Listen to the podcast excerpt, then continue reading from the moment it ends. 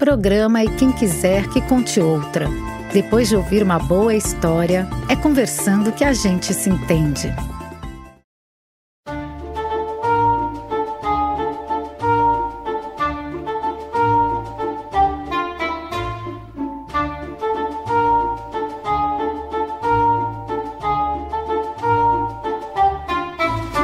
Olá, pessoal!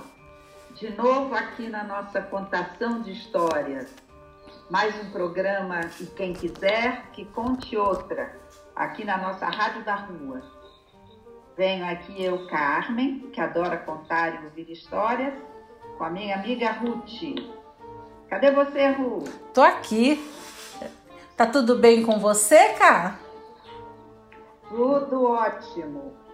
Muito feliz porque hoje vamos novamente atender uma solicitação de tema de história, hein, Fu? Ah, que, que gostoso a gente poder atender, né? Sugestões. É, esse pedido foi feito pela minha prima Miriam. Então nós vamos contar histórias com o tema que ela sugeriu. Lógico, e, ela merece, ela merece. Ela é uma ouvinte assídua do nosso programa. é verdade, é verdade. E aí eu vou deixar você hoje fazer aquela brincadeira que você adora, aquele desafio. Eu gosto mesmo. é comigo mesmo, adoro essa brincadeira. Vamos lá, eu vou colocar uma música e todo mundo preste muita atenção na música, porque ela vai dar sugestão de qual vai ser o tema que nós vamos tratar hoje. Combinado? Combinado. Então vamos lá. É um, é dois e é já.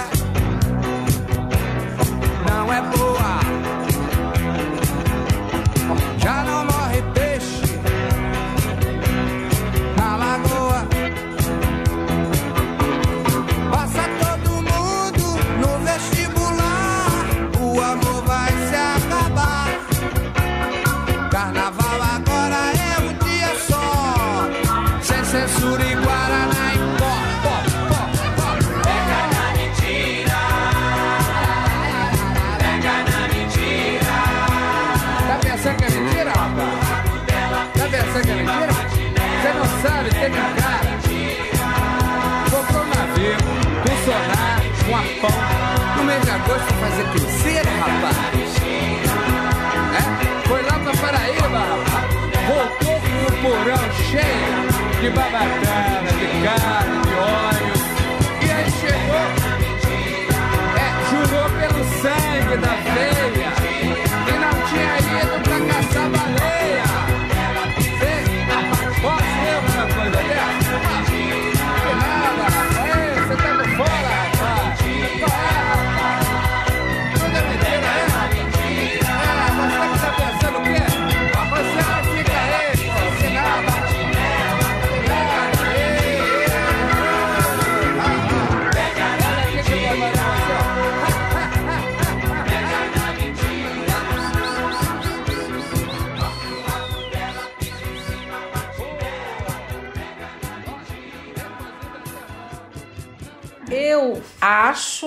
eu acho não, eu tenho a certeza que todo mundo teve pelo menos uma ideia do nosso tema de hoje. Você não acha, Cá?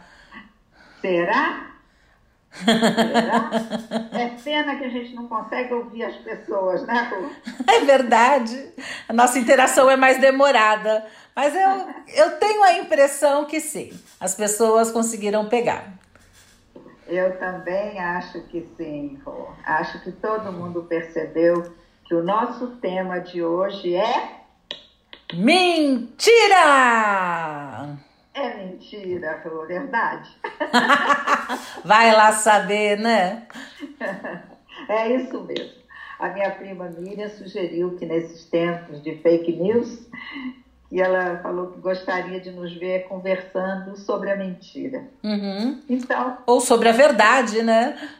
as duas parece que andam de mãos dadas, né? Sim, eu acho até que você tem uma belíssima história sobre isso. Pois é, pois é. Eu fui buscar. De início a gente pensou nas histórias mais clássicas, né, Rô? Uhum. É, Pinóquio, pensamos no Pedro Lobo, Uhum. né? Mas depois é, me pareceu que seria interessante fazer uma coisa nova. Sem E eu dúvida. fui encontrar uma lenda africana falando de verdade, mentira, e achei que seria interessante a gente ouvir e aí a gente conversa a respeito. Vamos lá? Eu só te perguntaria uma coisa antes. Você fala africana e a África é um continente, é muito grande, ela é composta de vários países. Da onde da África que é? Mais especificamente na Etiópia. O é berço. etíope.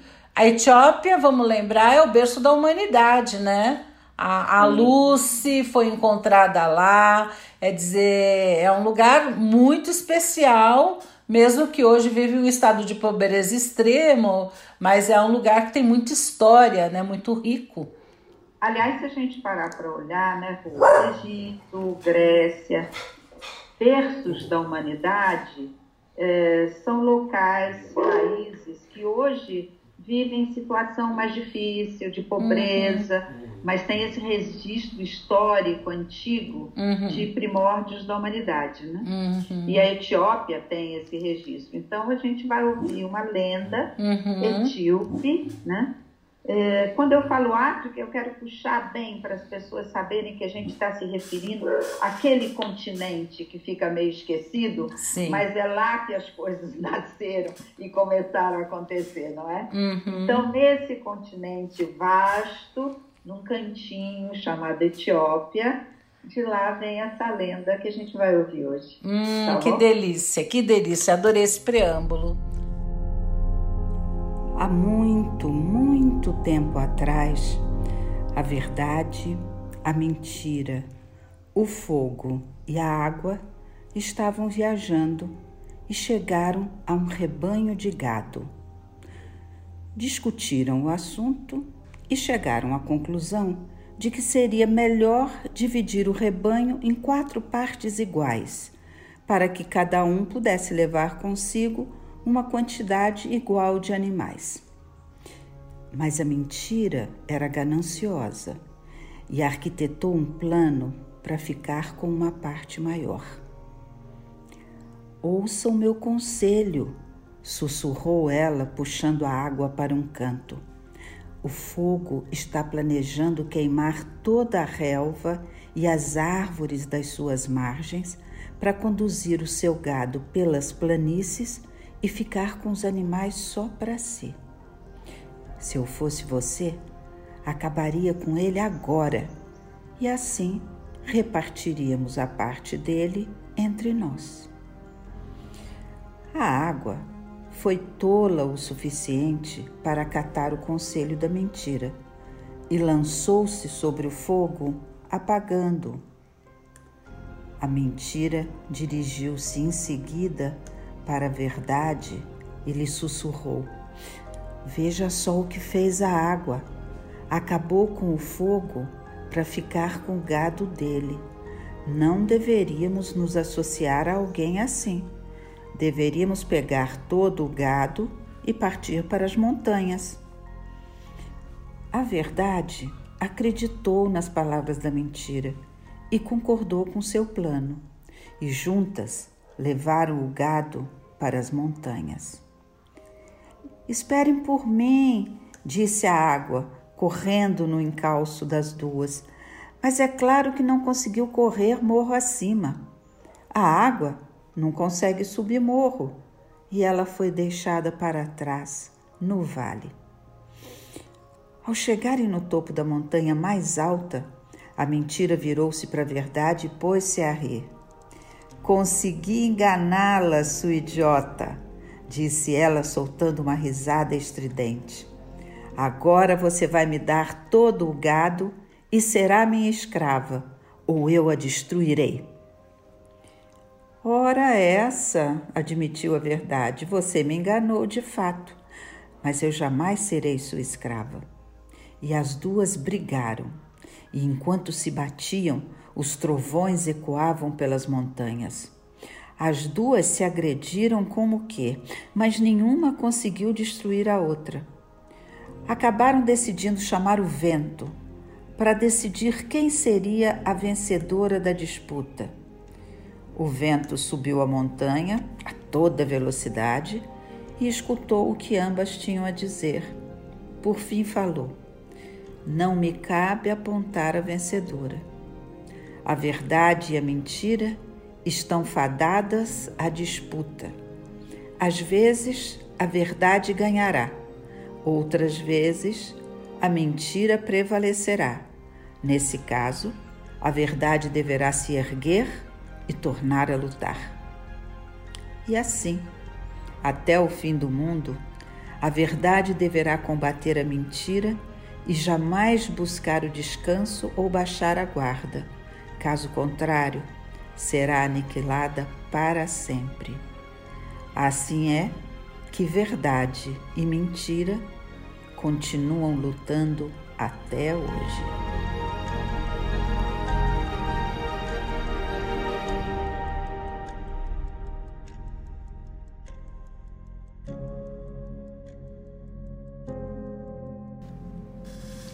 Carmen, eu gostei dessa história. Eu nunca tinha ouvido é interessantíssima, né? Porque ela coloca a verdade a mentira e dois elementos, né? O fogo e a água. É muito interessante.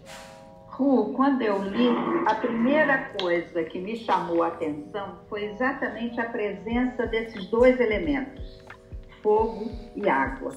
Por que isso? Porque quando a gente olha né, nos, nos textos mais espiritualistas, né? olhando os elementos de uma forma um pouco mais é, mística, talvez, tanto a água quanto o fogo aparecem com elementos de limpeza, de depuração. Uhum. E eu achei muito interessante a verdade e a mentira virem caminhando de mãos dadas com esses dois elementos de depuração. Né? Uhum. Só que à medida que a história vai se desenrolando, esses dois elementos também são deixados para trás. E a verdade e a mentira ficam no palco sozinhas. Uhum. Não houve água que limpasse, não houve fogo que depurasse. Elas tiveram que se encarar uma a outra. Isso eu achei muito interessante. Né? E é muito interessante mesmo, né, Carmen? Porque uh, eu fico aqui pensando qual é o limite da verdade, qual é o limite da mentira, né? A primeira coisa que me vem, por exemplo, ninguém sobrevive sem um pouco de mentira social. Se a tua amiga te pergunta, meu corte de cabelo ficou bom? Ou você vai dizer com muito, muita delicadeza, ou você vai dizer sim, ficou, independente do resultado. Quando alguém te fala bom dia, você responde uh, bom dia, como está? Você responde estou bem. É, essa é, pergunta. Tem, tem, até aquela piada clássica, né? Ah. A pessoa cata é aquela que você pergunta como vai e ela explica.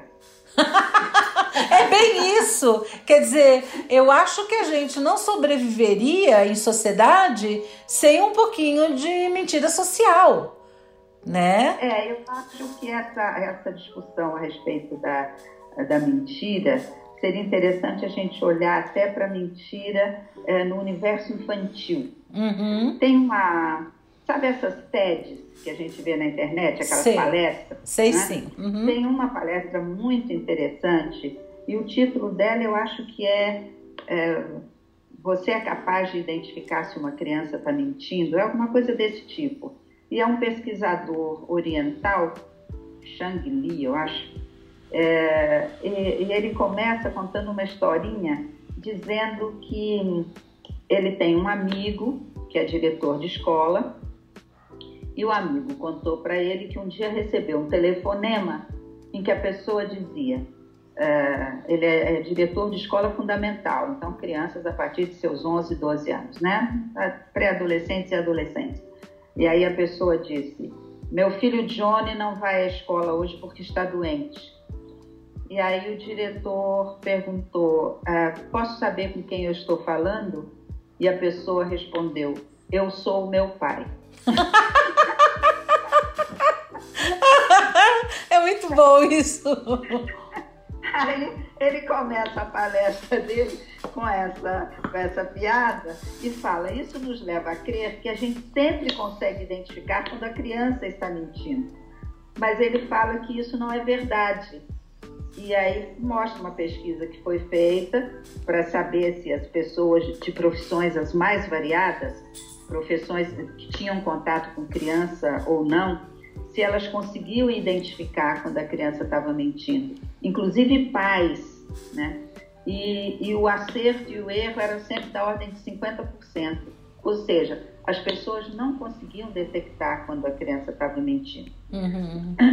E aí ele vem com uma fala que eu achei muito interessante, que é o seguinte, que a gente tem algumas crenças equivocadas a respeito da mentira é, entre as crianças. A primeira crença equivocada é que a gente acha que quando a criança mente, a gente consegue perceber, uhum. porque a criança não consegue mentir bem, né? A segunda crença equivocada é que a gente tende a achar que a criança só começa a mentir depois que entra na escola. Quer dizer, só criança um pouco mais velha, né? E, e ele fala que na realidade isso aí é uma, é uma ilusão. E a terceira e última crença é que a gente tende a achar que a criança que mente quando ainda é muito nova, uhum. isso denota uma certa falha de personalidade, uma certa falha de caráter, como se aquela criança estivesse uh, mostrando para gente um péssimo prognóstico, vai ser um mentiroso patológico. Uhum. Ele fala que nada disso é verdade, uhum. que na realidade, para mentir, a pessoa precisa de dois, uh, uh, duas qualidades, digamos assim. Uhum. Ela precisa ser capaz de fazer uma leitura mental do outro, uhum. ou seja, ela precisa saber que ela está falando uma coisa que ela sabe que não é verdade, mas o outro não sabe. Uhum. Então, implica numa certa sofisticação para analisar a situação, uhum. tá? E além disso, de fazer essa leitura mental do outro, você precisa também de um pouco de autocontrole. Sim. Autocontrole com relação à sua expressão, aos seus gestos e tal.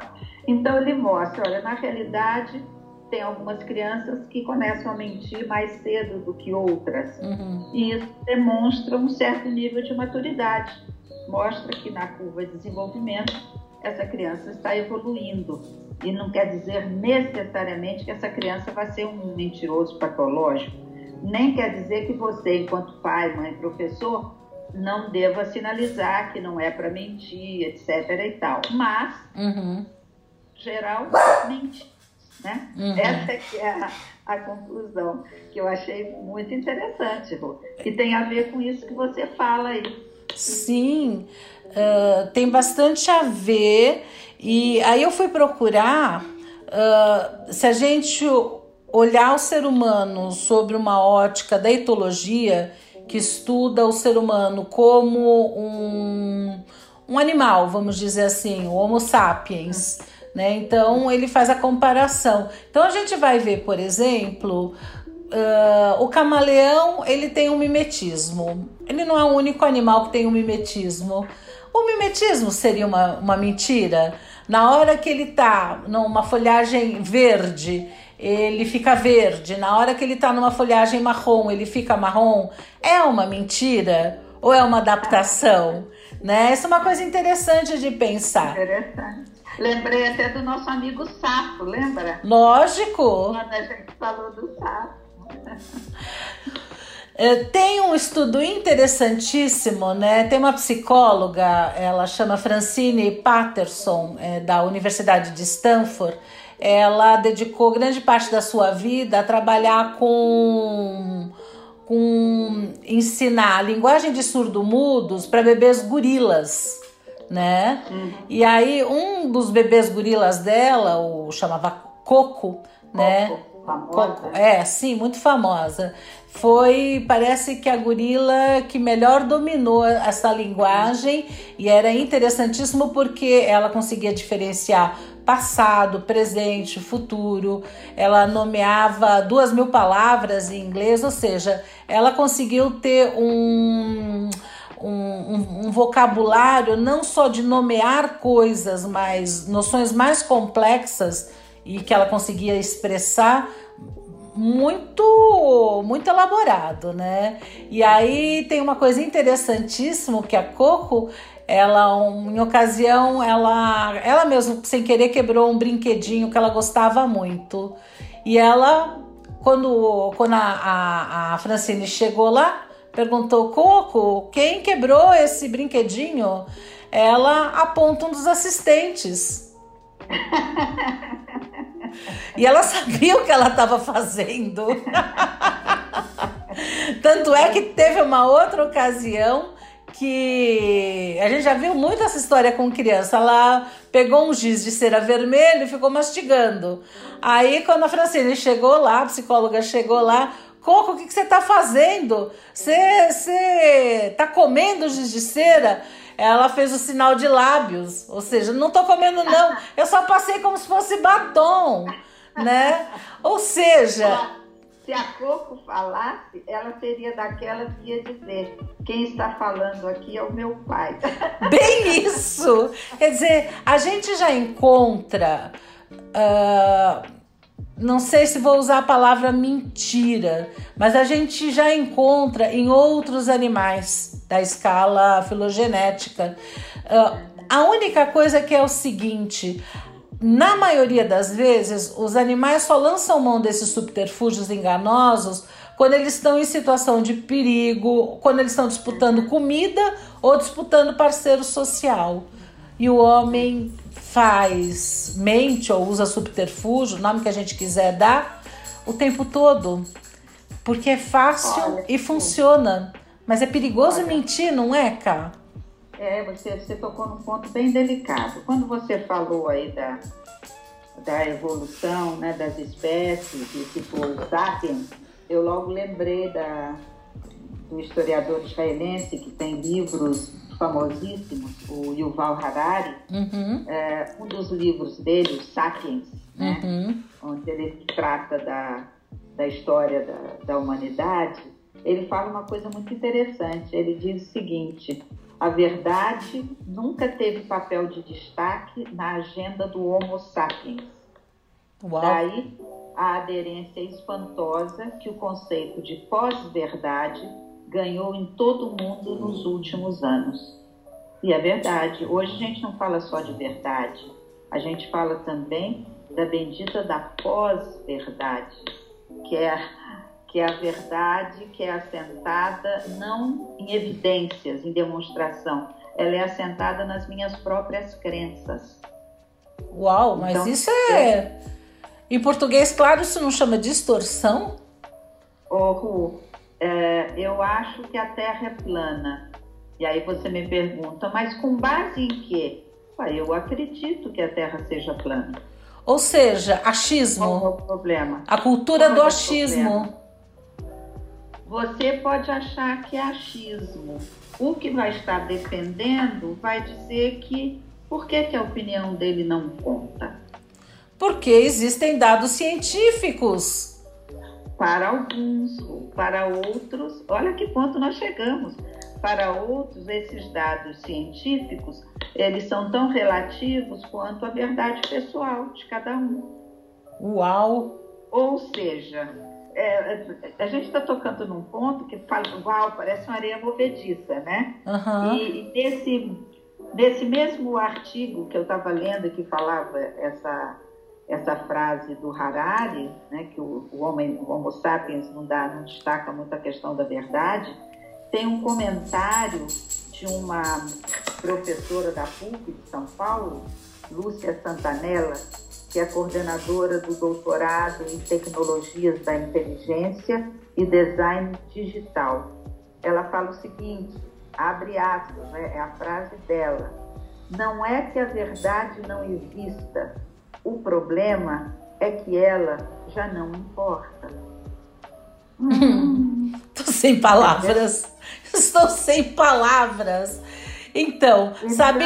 teorias que, são, que foram descartadas antigamente, como terraplanismo ou notícias falsas sobre qualquer tema que se vestem com a roupa de verdade, passam a ser costuradas com elementos tão perfeitos que facilmente são considerados fatos incontestáveis. Uau! E ela dá exemplos atuais. As eleições brasileiras de 2018, quando a gente teve uma série de fake news, o Brexit, quando a Inglaterra saiu da, da comunidade europeia, também foi uma votação envolta de, de fake news. Então a gente está vivendo um momento bem delicado. Mas deixa eu entender. Você acha que quem, quem dispara, bota os computadores a disparar fake news por aí, né? Ah, você acha que quem faz isso acredita no que está falando? Ou acha que vou espalhar essa fake news? Não, não. Eu acho, eu acho, aí é o meu achismo aqui, né? Eu acho que quem faz isso tem interesses políticos, econômicos, ideológicos, uhum. quaisquer que sejam, bem claros para a uhum. pessoa que está fazendo. Não que a pessoa acredite necessariamente naquela mensagem falsa ou distorcida que está sendo divulgada. Mas ela pode Mas... acreditar que isso que ela está fazendo é uma coisa necessária para eleger uma determinada pessoa ou fazer prevalecer uma determinada ideia que ela acha correta. É como se dissesse assim. Eu não sei se ela acha necessariamente correta, mas é uma ideia que ela acha que vai atender, se ela se disseminar, vai atender a interesses dela. Sim, Ou correta para ela. Correta para ela. Porque esse é um aspecto, quando as pessoas falam de fake news, esse é um aspecto interessante, Ru. A fake news, geralmente, ela vem com uma capa de verdade. Sim não é? Uhum. A notícia falsa que é divulgada na internet, geralmente no Facebook, no WhatsApp, os WhatsApps de família, é impressionante como aquele tio, aquela tia, aquela prima, o pessoal de mais idade que senta ali, fica no WhatsApp mandando aquele monte de notícia para todo mundo, ah, muitas vezes mandam uma notícia que ela vem com uma capa de verdade mas o conteúdo dela é falso. Mas a tia do fake news, eu acho que ela acredita no que ela passa para frente. Ela não vai a fundo, mas fala: olha que legal. Porque eu vou brincar com é, você. Anteriormente, há um tempo atrás, antes das mídias digitais estarem tão na moda, quem fazia esse papel era a televisão. tinha um programa de televisão que cada domingo você toma chá de ipê roxo que você vai curar. Depois era aquela outra folha larga, não me lembro o nome dela, que era a cura de todos os males, e, e assim ia, e na outra semana se desmentia, ou levava duas semanas para desmentir, e que hoje é divulgado pela tia do fake, a tia do, do WhatsApp. Olha, Lu, você está tocando num ponto que é uma areia movediça monstro, que a gente está tocando no ponto da indústria farmacêutica. Não né? só da indústria. É. Dizia-se que quando a televisão, programa de televisão, o programa de rádio, falava muito a respeito de determinada doença, ah, as pessoas diziam, olha, aguarde que daqui a pouco vai aparecer a propaganda para a cura dessa doença. Aham, uhum, entendi. Então, aí tanto na TV quanto no rádio. É, e, e, realmente a caminhada da, da ciência e, e a caminhada das empresas que vivem de vender o resultado do trabalho da ciência são caminhadas que vão ali meio, meio paralelas. Uhum. Sempre tomar cuidado uh, com as informações que vêm. E Ru, é, eu estou comentando isso da, da indústria farmacêutica, você está mostrando, não é só a indústria farmacêutica, a, a indústria de alimentos ou de vendas de qualquer coisa que interesse ao ser humano de um modo geral, né? Mas eu comentei da indústria farmacêutica porque eu me lembrei de um livro que saiu alguns anos atrás e quando eu li eu adorei porque ele mostra a caminhada da ciência com relação a, aos cuidados com câncer, por exemplo, e como essa caminhada, quando ela encontra com o interesse da indústria farmacêutica, como os investimentos aumentam na área e conseguem evoluir. Quando a indústria percebe que dali vai conseguir, sei lá, desenvolver um remédio que possa ser de interesse público. Se por acaso a ciência está caminhando e chegando a resultados é, que a indústria farmacêutica não percebe que naquele momento seja relevante, minguam as, a verba para as pesquisas e muitas vezes o campo da pesquisa fica adormecido por um tempo. Uhum. Esse livro, que conta isso quase como se fosse uma novela, belíssimo, é, ele foi escrito por um oncologista indiano e se chama O Imperador de Todos os Males uma biografia do câncer. O autor tem um nome indiano difícil, é Siddhartha Mukherjee. Uhum. Uh, uh, e, e, ele fala que ele trabalha com, com pacientes com câncer há tantos anos, ele trabalha com a doença câncer há tantos anos, que ele considera o câncer quase como uma entidade, né? Uhum. Por isso ele colocou que era uma biografia do câncer. Eu achei interessantíssimo. Muito interessante. Eu achei interessantíssimo. Muito. Eu li esse livro, vale a pena ser lido para quem tem interesse na área, que ele faz um histórico muito bem feito. E, e quando você me falou desse livro a primeira vez, com esse nome do autor, eu fui atrás de um indiano, né? Não uma pessoa que, que era nascida na Índia, mas foi educado nos Estados Unidos e na Inglaterra, né? Então a minha surpresa foi essa, porque ele é absolutamente ocidental. Agora o livro é fantástico. Inglaterra desde sempre, né? Vale a pena ler o livro. É, para quem tem curiosidade com relação à caminhada da ciência, é muito, muito interessante. Uhum. E aí, voltando né, para a tia do WhatsApp, né, parece que teve uma, uma pesquisa americana mostrando que as fake news, as informações incorretas, elas é, se disseminam de uma maneira muito mais rápida do que as notícias verdadeiras. Nossa, por que será é. isso? E, e, não sei, aí você fica se perguntando, será que é porque geralmente elas vêm com uma carga emocional maior? Um, um você apelo. diz a forma que elas são relatadas? Exatamente. Um apelo assim, ou de catástrofe, ou de cura, ou de. Você está entendendo? Uhum. Não sei. O que se sabe é que geralmente as fake news rodam o mundo muito mais rapidamente. Que coisa! E aí tem uma outra coisa que me vem, que é, uh, há um tempo atrás, numa entrevista com um historiador inglês, ele estava falando do século XXI, né? Está começando o século XXI, e perguntavam para ele quais as sugestões que ele dava para vivermos um século XXI com mais plenitude. E uma das sugestões que ele deu, eu nunca esqueci. Ele dizia: leiam textos longos. Olha que interessante.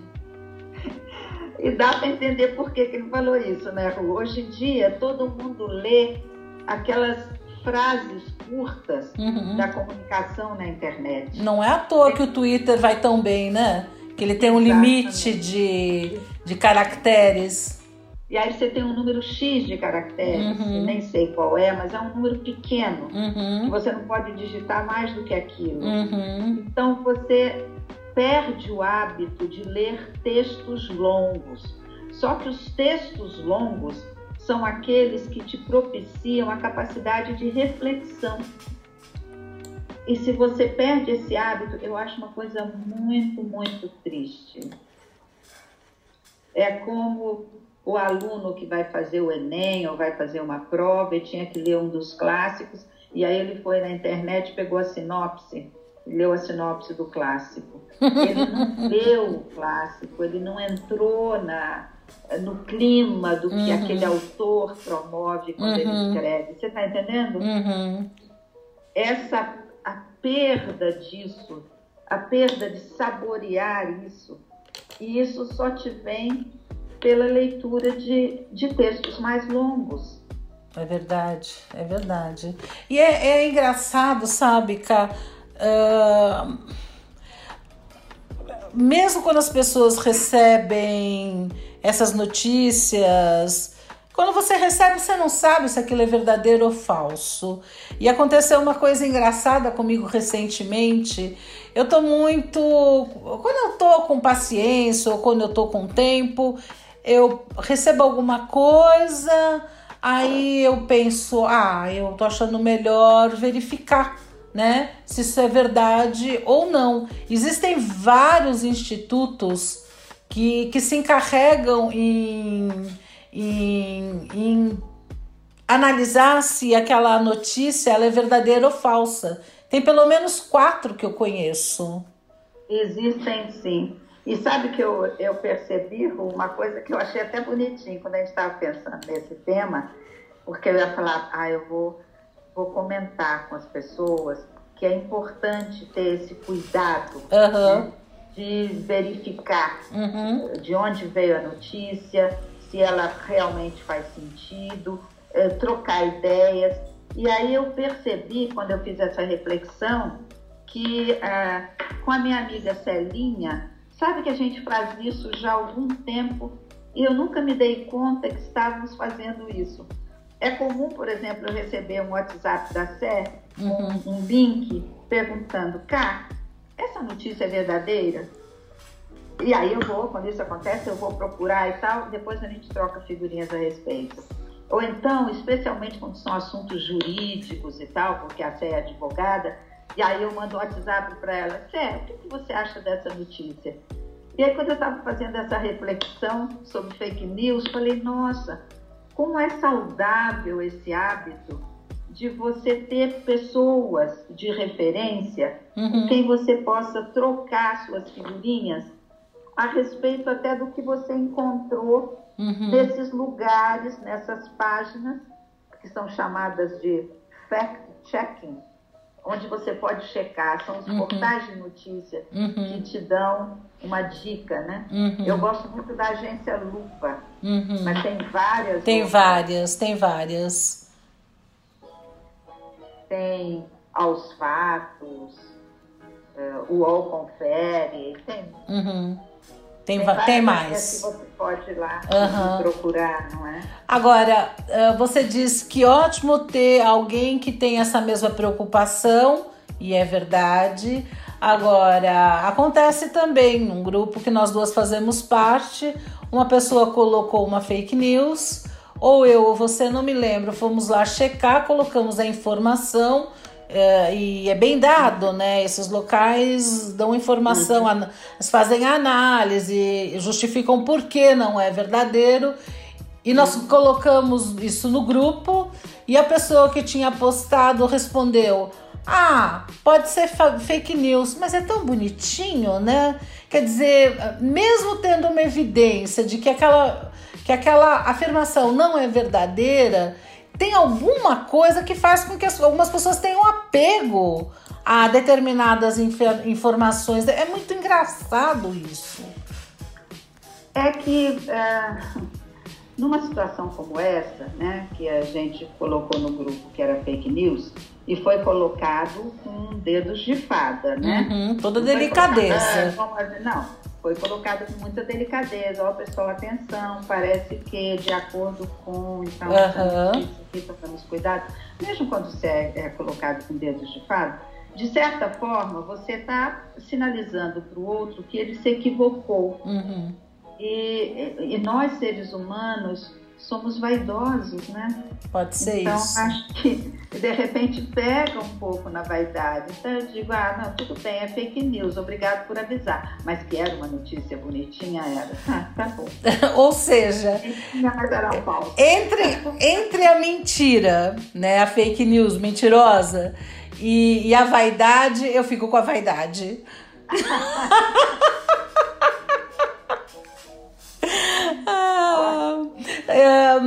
Eu encontrei nessa caminhada sobre o que vamos falar um livro que tem a minha idade, é um livro de 54. Ele chama Como Mentir com Estatística. Nossa, você é jovenzinha, 54 anos. Então, essa é uma distorção. Essa é uma distorção. Porque não foi bem isso que eu falei. Mesmo que eu gostaria. Mas. Olha só como se faz uma mentira. Ah, porque eu falei que o livro era do ano de 54. Não que eu tinha 54 anos, que pena. Mas essa já é uma distorção né? Que de repente eu ouço alguma coisa e eu entendo de uma maneira que, vou dizer assim, me favorece, ou favorece os meus amigos, e aí eu passo a falar, você fala, nossa, como a Ruth é jovem, ela tem 54 anos. E assim vai. Né? Também assim se constrói. Aqui no caso a gente está mais no território da vaidade do que outros interesses, né? como se idade fosse alguma coisa assim tão, tão relevante, vamos dizer, né? Mas poder, essa informação poderia ser sobre qualquer outro setor. E ela passa distorcida para frente. que a gente está brincando com um ponto, mas que é muito, é, é muito sério, é bom as pessoas estarem atentas, porque muito facilmente a gente divulga e veicula uma conclusão que é uma conclusão falsa Isso. em relação a uma notícia que eu não li com atenção, Uhum. que eu não ouvi atentamente. Né? Isso. Daí a importância de ler, de refletir, de trocar ideias a respeito e uma coisa que eu acho importantíssima, você, você sempre morre de rir comigo quanto a esse ponto.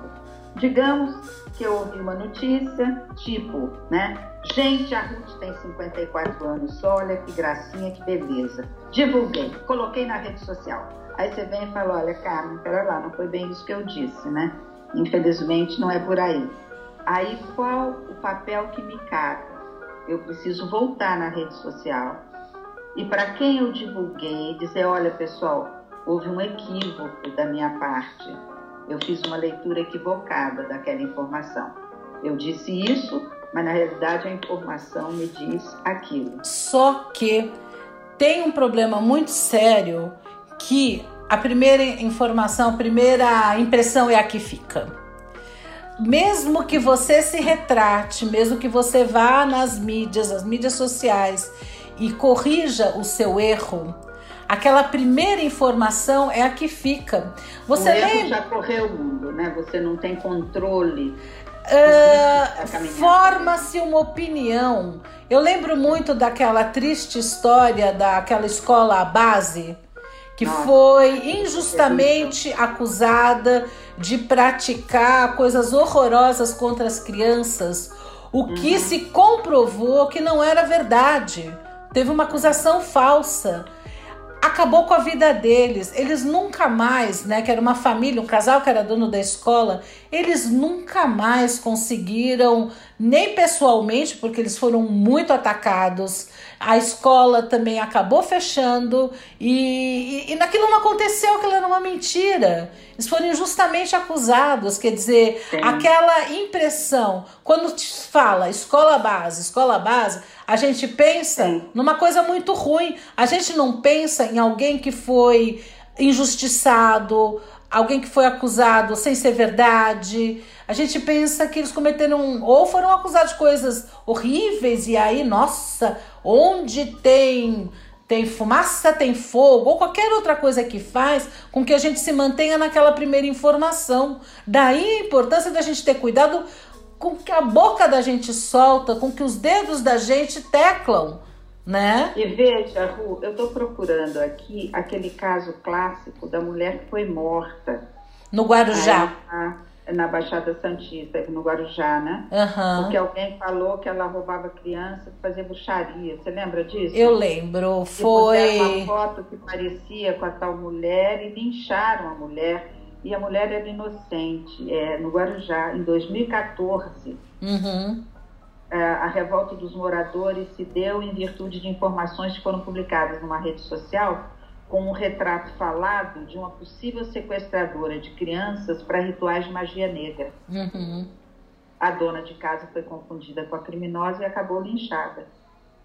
Era Quer dizer, esse julgamento público, né? Esse, esse calor em fazer um, um- um julgamento em cima de uma informação não verdadeira é muito complicado e pode ter consequências terríveis.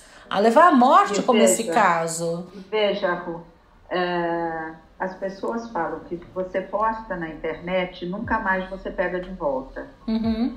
Fica no mundo. Sim, mesmo que você se Então- retrate.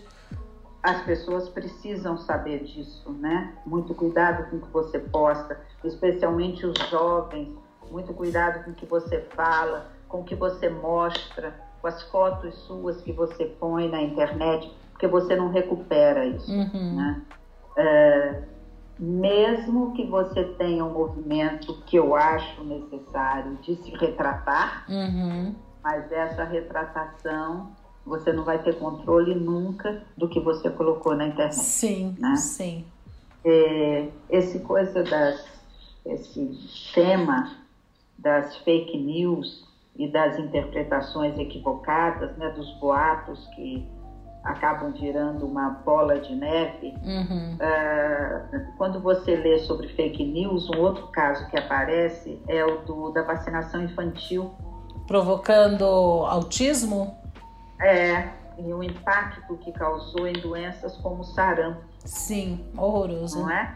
Sarampo estava erradicado aqui do Brasil e voltamos a ter casos de sarampo, porque as Uhum. pessoas pararam de vacinar. Exato. Então, o índice de crianças vacinadas tem caído assustadoramente. E o aumento das tem- doenças, né? Sim, as doenças retornam, aumentam e as pessoas eh, divulgando crenças no sentido de que a vacinação, em vez de auxiliar, ela vai propiciar, vai propiciar novas doenças. Uhum. Eh, o pessoal fala também da primeira campanha de vacinação do Oswaldo Cruz, Hum. que foi, teve até morte no, no Rio de Janeiro, Ah, porque as pessoas divulgavam que eles estavam querendo, na realidade, era eliminar os pobres. Uau. Então, a vacinação, o sentido dela Uau. era matar as pessoas pobres. Uhum. Então, se você se vacinasse, você ia morrer. Sabe umas coisas assim? E deu, deu muita briga, deu morte. É, é- é inacreditável. Uhum. Aí que Hoje eu acho. Aí que eu em acho dia, a gente não vive uma coisa muito diferente, né? É, por isso que eu acho que esse livro que a gente começou a falar, que foi escrito em, em 1954, que ele chama Como Mentir com Estatística, é um livro muito famoso. O autor é Darrell Huff. É, ele é um jornalista, ele era, ele falecido, ah, um jornalista que ele escolheu para a vida dele escrever sobre alguns temas. E sobre estatística, quer dizer, ele não é um estatístico, ele estudou estatística para poder escrever o livro. Ele acertou muito, tanto é que esse livro é, é livro de cabeceira de estadistas, de, uh, de, de uma série de pessoas que são muito importantes uh, no mundo de hoje. E eu acho interessante conhecer as coisas que ele fala. Ele fala que tem 10 10 aspectos que vale a pena você prestar atenção para poder fazer um- uma, uma análise crítica, uma análise eh, cuidadosa do que está sendo feito, do que está sendo falado. Né? Às vezes a gente não tem muito parâmetro para avaliar essa informação. Então, ah, algumas coisas são genéricas que ele fala que eu acho bem importante. Então, quando tem uma afirmação, a primeira pergunta a se fazer é quem disse? Ou seja, essa porque às vezes vem assim, um médico de não sei aonde falou o quê? Né? Que água da chuva faz cair o cabelo, qualquer coisa desse jeito. Médico mesmo? Ele é dermatologista? O que, que ele entende de queda de cabelo? Quer dizer, ele tem autoridade para falar alguma coisa sobre isso? né? Outro aspecto que ele levanta que eu acho importante é ahn, então tá, vamos pegar esse exemplo mesmo, né? Que a água da chuva faz cair o cabelo. Agora, qual o tamanho da amostra dele para poder afirmar isso? Ele jogou água da chuva no cabelo dele e chegou à conclusão que o cabelo caiu. Mas será que ele não está perto dos 40 anos, quando realmente para alguns homens cai o cabelo? Né? Ah, a gente pode pensar diferente, né? Uma pesquisa sobre aborto chegou à conclusão no Brasil que as mulheres são contra o aborto. Que amostra era essa? Ah, era uma amostra bem feita ou eles chegaram perto de um, sei lá, de um templo evangélico e falaram, pode me responder esse questionário? E aí tinha uma, uma amostra composta por mulheres evangélicas. Ah, Dá para comparar se fosse, sei lá, na USP, numa universidade, e fizesse a mesma pergunta, teria a mesma resposta? Quer dizer, como que foi composta essa am- amostra? Né? Tem, tem, tem vários cuidados que se pode ter, né? Por exemplo, às vezes a relação entre dois fatos é o que a gente chama uma, é uma correlação, tá? Mas não, ah, não que um cause o outro. Então vou dar um exemplo. Ah, o galo ele canta antes do raiar do sol. Isso é uma informação. O sol nasce. Todo dia acontece isso. Mas eu posso ah, afirmar que quem faz nascer o sol é o galo? É o cantar do, do galo? É claro que não. Mas, o Ru, tem o, o exemplo clássico que eu adoro, né? Ah, Durante muitos séculos, o ser humano achou que a Terra era o centro do universo. uhum, E isso era facilmente comprovado, entre aspas.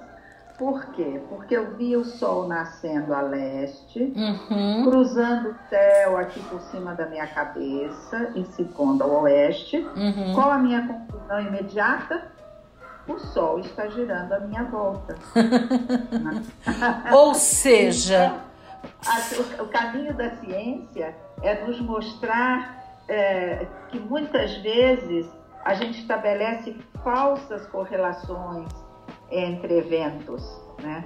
O papel da ciência é nos mostrar isso. Olha, essa relação está equivocada. Uhum. O galo cantou, mas não foi isso que desencadeou o nascer do sol, Uhum. né? Uhum. O sol fez a trajetória no céu, mas não quer dizer que ele está girando a sua volta. Uhum. Tem outros cuidados, né? Ahn, Então, por exemplo, existem hoje empresas que se dedicam a, a classificar os produtos quanto a determinada qualidade, né? E fazem isso. E, isso aparece bastante na, na televisão de uma maneira geral. Ah, vamos testar vários. ah, sei lá, vários produtos, vários pacotes de leite para ver ah, como estão os a qualidade do leite oferecido à população, né? E, e aí eles olham que tem, sei lá, tem determinadas aspectos que eles levam em conta, se tem, sei lá, ah, bactérias, germes, se a conservação é boa, se a quantidade de gordura do leite corresponde ao rótulo. Eles têm todo um critério, né, para fazer essa avaliação. E aí é interessante porque às vezes existe até um empate, né? A gente está falando de leite como um exemplo, a gente poderia estar falando de cigarro. Ah, existe até um empate. Só que, como é uma lista, precisa fazer. Alguém vai estar em primeiro lugar e alguém vai estar em último, né? Ah, se todos eles se equivalem e é feita uma lista, um vai estar melhor que o outro. Aí esse coitado que ficou o de último, vamos dizer assim, né? Como os últimos serão os primeiros, eles podem, ele pode dizer, você vê, ah, por exemplo, tinha menos germes patogênicos. O leite tal é o que tem menos germes patogênicos, mas no fundo todos eles se equivalem. Quer dizer, é pegar uma informação e botar muita luz num aspecto que nem é tão relevante e nem é tão verdadeiro assim. Né? Quer dizer, é, o, o tempo todo ele tenta mostrar pra gente que as informações elas podem ser facilmente manipuladas. A gente tem que tomar cuidado com isso, né? Que pode se distorcer conclusões. Se você omite às vezes uma informação, você fica com uma informação que não é muito correta. Eu acho que esse livro é bem interessante. Ajuda bastante a dar a aumentar uma análise crítica com relação ao que a gente vê por aí. É, e o, e o que a gente vê por aí é, é esse movimento que parece que quase meio natural do ser humano de, de distorcer um pouco a realidade, puxando as tintas mais coloridas para o lado que te interessa. Uhum. Eu, você já deve ter ouvido falar do baile da Ilha Fiscal, Uhum. não é? Sim. É muito comum quando a gente vê uma situação em que alguém está, sei lá, preparando uma festa enorme para comemorar uma coisa que a gente sabe que vai ser um fracasso ou não vai dar certo Uhum. ou nem vai acontecer, é comum a gente dizer, nossa, está parecendo o, baile da Ilha Fiscal. Esse, o baile da Ilha Fiscal ficou famoso aqui no Brasil, que é chamado de último baile do Império, Uhum. porque ele surgiu exatamente nessa circunstância. Havia, era 1889, Uhum. o ano em que foi proclamada a República, não é? Uhum. Então havia uma série de reuniões de republicanos e vários manifestos, e o Império sentindo que o Império estava balançando, porque a insatisfação popular era muito grande.